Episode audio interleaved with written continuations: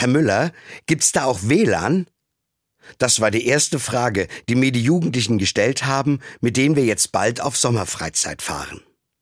Mittlerweile ist die Frage nach dem WLAN, also dem mobilen Internetzugang, für viele Menschen genauso wichtig wie die Frage, ob das Hotel am Reiseziel gut ist.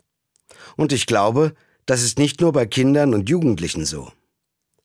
Ich muss zugeben, auch mir gefällt es, wenn es WLAN an den Orten gibt, an denen ich gerade bin. Das ist praktisch.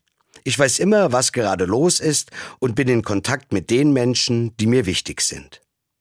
Aber ich habe auch schon gemerkt, manchmal ist mir das zu viel. Wenn ich ständig erreichbar bin, ist das auch anstrengend.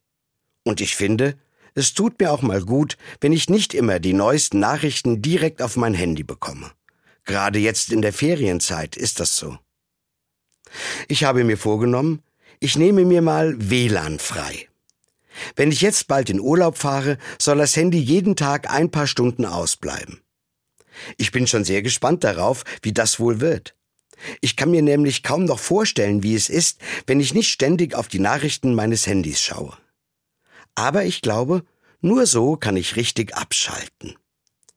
Vielleicht wird das ja so gut, dass ich das danach auch in meinem ganz normalen Alltag übernehme. Einfach mal am Tag eine halbe Stunde WLAN frei. Das wäre doch mal ein echter Schritt zum entspannteren Leben.